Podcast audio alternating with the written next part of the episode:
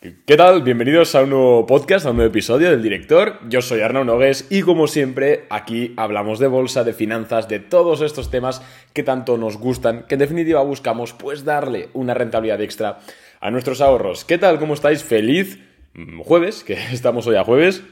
Vamos a hablar hoy sobre por qué creo yo que en menos de... antes de mayo, abril, seguramente estemos en máximos históricos. ¿Cuáles son mis razones para estar alcista en la bolsa? Y sobre todo vamos a tocar el tema de por qué la Fed o el gobierno de Estados Unidos, que más o menos, aunque deberían ser independientes, no lo son tanto, pues porque estos organismos no pueden permitirse, ni aunque quisiesen, subir unas tasas de forma muy agresiva, o ya no de forma agresiva, sino de forma preocupante.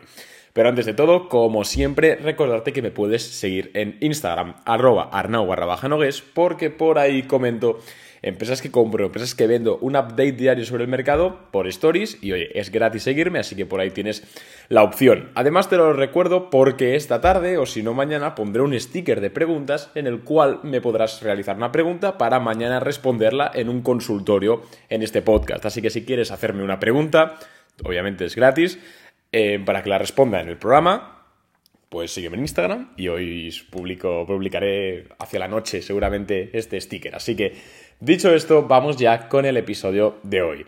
Y es que muchos me habéis preguntado por Instagram, ya sabéis que yo, yo intento responderos a casi todos. Hay veces que se me saturan los MDs y el otro día subí una historia y tuve 90 respuestas. Obviamente 90 respuestas no me dan para responderlas, pero bueno, intento cada día pues tomarme dos o tres ratitos libres para, para responderos y me he dado cuenta que últimamente muchos me preguntáis sobre si va a haber un crash, si no va a haber un crash. Esto suele suceder siempre, pero sí que es verdad que en estas últimas ocasiones las preguntas van sobre todo debido al tema de la Fed, a miedo con la inflación y a todos estos temas. Entonces yo os quiero dar mi opinión sobre por qué creo que no va a haber un crash y no solo eso, sino que vamos a volver a máximos históricos seguramente antes del Ecuador de 2022. Y obviamente tengo muchas razones y esto hay que hacer varios paréntesis, hay que poner varios asteriscos, que no sé ni hablar, porque obviamente no tengo una bola de cristal, todavía no la tengo, todavía no soy capaz de leer el futuro. Así que no sé si mañana va a haber una guerra, si se va a caer un meteorito, si va a salir una nueva variante del COVID, si, bueno, pasa cualquier cisne negro. Entonces, teniendo en cuenta que no va a ocurrir nada extraño, que no lo sé, pero vamos a suponer esto, yo creo que vamos a ver máximos históricos por varios motivos, que ya he comentado muchas veces, pero vamos a enumerarlos de nuevo ampliando el tema de la Fed. En primer lugar, la pandemia del COVID está llegando a su final. Y no estoy diciendo que el COVID esté desapareciendo, sino que está desapareciendo la situación de pandemia, que es la que en definitiva impide a las personas viajar, consumir y tener pues libre circulación. Em, ya son varios organismos, como hemos comentado muchas veces, los que dicen que el COVID debe pasar a ser un endémico, ya no pandémico. En otras palabras, que tenemos que aprender a vivir con él y hacer vida normal, puesto que la mortalidad, en este caso de Omicron, es eh, más baja que la de la gripe común.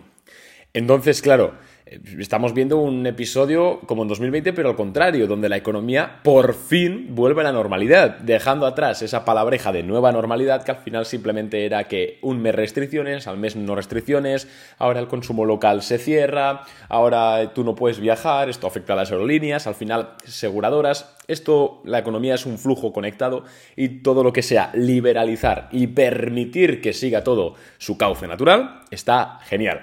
Así que a medida que el COVID vaya siendo declarado en, eh, endemia, pues vamos a ir viendo una reapertura económica, una reapertura turística y esto pues va a, impactar de forma positiva en las personas. Además recordad que hay un efecto rebote muy potente y es que cuando a las personas les prohíbes viajar o les limitas viajar durante en este caso casi dos años, lo que ocurre es que cuando bajan esas, esas restricciones, la gente, ¡pum!, hay un efecto rebote. Entonces puede ser muy positivo posicionarse en acciones como aerolíneas. Delta Airlines es mi favorita, llevo hablando de ella ya unas semanas. Se está revalorizando bastante bien, pero yo creo que puede hacerlo todavía más. Así que echando un vistacito, obviamente en cartera de Boring Capital. Y me parece interesante. Pero bueno, el tema del COVID declarado como endemia es uno de los muchos motivos que me hacen pensar que vamos a volver a ser alcistas. El otro motivo es las adecuaciones a la demanda, los ajustes a la demanda. ¿Qué quiero decir? Básicamente lo que ocurrió es que cuando nosotros salimos de la cuarentena se produjo un efecto rebote en la demanda.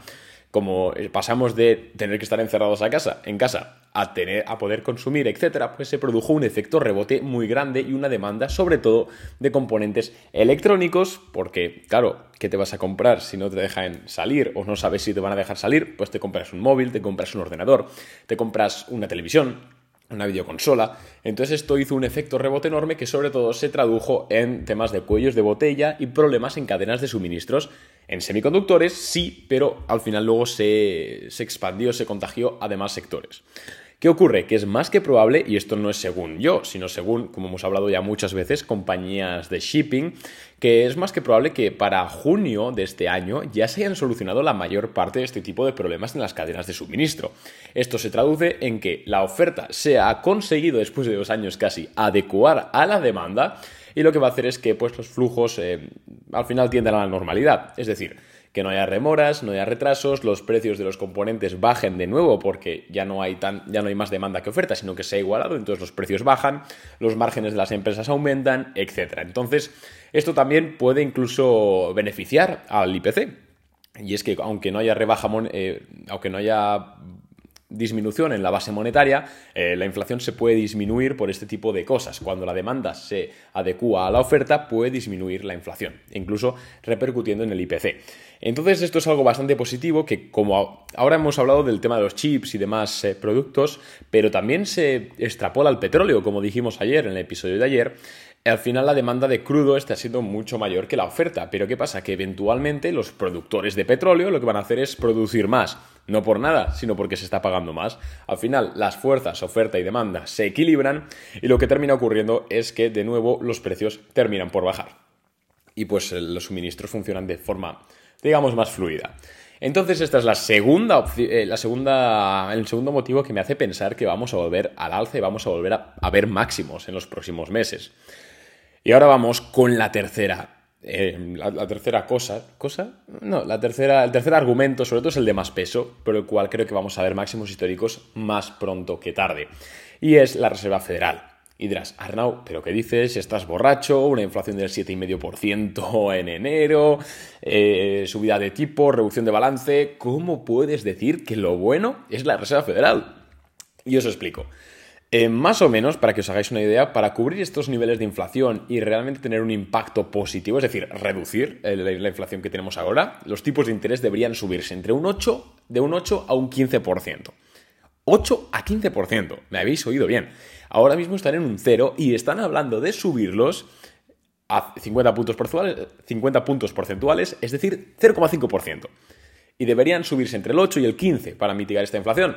Y no es que lo diga yo, me lo invente yo, etcétera sino que si nos vamos a la última vez que tuvimos estos datos de inflación, que fueron a finales de, la década de los 80, podemos ver cómo pues, eh, subieron los tipos de interés efectivamente hacia, esas, hacia esos números. Sí, seguramente si le preguntáis a vuestros padres, eh, si no sois eh, muy, si sois muy jóvenes, os que, yo también, ¿eh? ¿eh? seguramente os recuerden, incluso con, añoranza, que en los 80, 90 los eh, depósitos en bancos daban intereses incluso superiores al 7%. Solo por tener tu dinero en el banco te daban intereses del 7%. ¿Dónde se ha visto eso? Pues en aquella época, y esto fue porque la inflación estaba desatada por el tema de la crisis del, de la, sí, de la crisis del petróleo y tuvieron que subir demasiado los intereses. ¿Qué ocurre ahora? Dirás, vale, Arnau, me estás diciendo que ahora la única forma de, que solucionen lo que está ocurriendo es subir las tasas muchísimo. O sea, que se van a cargar la renta variable, la bolsa se va a morir. Pues no, porque la única diferencia entre ahora y, los, y el 1980 es que Estados Unidos ahora mismo está, bueno, Estados Unidos y toda la economía en general, ¿no? Pero hablando de Estados Unidos, está hiper endeudado. La deuda respecto al PIB de Estados Unidos, ahora no conozco el número exacto, os lo voy a buscar porque tampoco no pierdo nada, vamos a buscarlo. A ver, deuda USA respecto al GDP, que es el PIB. 133%. Eh, la deuda de Estados Unidos alcanzó el 133% del PIB, del Producto Interior Bruto de todo el país. Es decir, el país tendría que estar un año, un año entero y un poquito más para cubrir, destinando todo lo que produce, todo el valor de, de productos y servicios que produce, destinándolo para pagar la deuda y conseguiría sanarla. Un año y pico. Es una profunda barbaridad. Y esto en los 80 no ocurría. Y esto, aunque parezca algo que no tenga nada que ver, lo cierto es que impide que suban los tipos de interés mucho. ¿Por qué? Porque si, Estados Unidos sube los tipos de interés mucho, lo que ocurre es que los intereses por contraer esa deuda van a subir. Y esta deuda, que ahora es de 133% respecto al PIB, podría incrementarse en dos años fácilmente hasta el 160-170%. Lo cual, insisto, sería hipotecar el futuro de todos los ciudadanos. Y ya no es que. Y la peculiaridad que tiene Estados Unidos es que la mayor parte de su deuda la tiene consigo mismo. Es la propia Reserva Federal la que compra bonos del Estado de Estados Unidos, compra deuda. Entonces, ¿qué ocurre? Que Estados Unidos tiene, digamos, obviamente no el 100%, hay mucha parte que la tiene China y otros países, pero sobre todo la mayor parte de la deuda de Estados Unidos la tiene el propio Estados Unidos, la tiene la Reserva Federal. ¿Qué van a hacer entonces? Van, esto ya es, o sea, esto no lo han dicho, ¿vale? Esto siempre es mi opinión como, como profesional. Lo que van a hacer es em, monetizar la deuda o monetizar parte de la deuda. Para quien no lo sepa, monetizar la deuda básicamente es lo siguiente. Imaginaos que nosotros, que Estados Unidos tiene mil dólares en deuda y en circulación hay pues 10.000 eh, dólares, ¿vale? De base monetaria. ¿Qué es monetizar la deuda? Monetizar la deuda es imprimir dinero, entre comillas, ya sabemos en verdad es adquirir activos en el balance para generar un pasivo, pero bueno, imprimir dinero, vamos a llamarlo así, por valor de 10.000 más, de forma que Estados Unidos sigue debiendo 1.000 dólares. Pero claro, los mil dólares que va a pagar después de haber impreso dinero, en verdad sería como la mitad, como pagar 500. ¿Por qué? Porque el dinero se ha diluido. Esto es lo que espera hacer Estados Unidos durante los próximos 3, 4, 5 años. Y si no, guardad este podcast porque lo más normal es que, como sabemos, la cifra de inflación objetivo de los últimos años, tanto para Estados Unidos como para Europa, etc., ha sido del 2%. La inflación que más o menos eh, se calculaba que contribuía a un desarrollo económico y además no perjudicaban demasiado el poder adquisitivo de las personas, era de un 2% anual. Pues ya veréis como de aquí a los próximos años este objetivo se va a cambiar a un 3, 3,5, 4%. Por eso es que las tasas no van a subir tanto como necesitamos que suban, porque tampoco necesitamos o tampoco quiere el Estado que bajen tanto eh, la inflación. Se van a quedar en un 3, 3,5, 4%, de forma que van a conseguir, en primer lugar, salvar la bolsa, lo cual está bien, sobre todo teniendo en cuenta que eh, Joe Biden tiene las midterm elections, es decir, elecciones de mitad de temporada, por así decirlo, dentro del año que viene. Van a salvar la bolsa. También lo que van a hacer es seguir monetizando la deuda que, van que tienen, así que la podrán reducir o no reducir en términos cuantitativos, pero sí reducirla en términos de valor. Y además lo que van a poder seguir haciendo es seguir financiando sus operaciones con deuda. Los países hoy en día funcionan con deuda, no funcionan con con dinero producido. Es una economía súper endeudada. Por eso es muy difícil que veamos subidas de tipos de interés superiores al 6%, al 5% y ya sería un desastre. Aparte de todo esto, obviamente subir los tipos de interés tan fuerte lo que ocurre es que tiene un impacto directo sobre la población. Y es que alguien que iba a financiarse su coche o financiarse su casa no lo va a hacer porque ahora le van a cobrar un interés del demonio.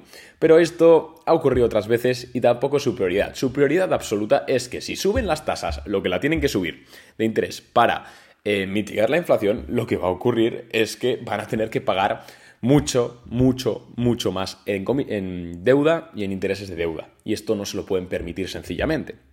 Por eso estoy tan seguro de que, si no vemos ninguna guerra ni nada raro, insisto, eh, vamos a llegar a máximos históricos. Porque, además, el dinero, si sale de la bolsa, ¿a dónde va? ¿A dónde va el dinero? ¿Dónde se mete el dinero inteligente si tiene miedo en la bolsa? ¿En bonos? Los bonos del Estado llevan cinco años haciendo el tonto, incluso dando rentabilidades inferiores a la inflación. Así que los grandes gestores no van a mover su dinero de la bolsa a los bonos. Entonces, ¿dónde podrían moverlo? En eh, opciones, perdón. En... Ahora no recuerdo el nombre. Vaya. Vale, se me ha ido el santo al cielo.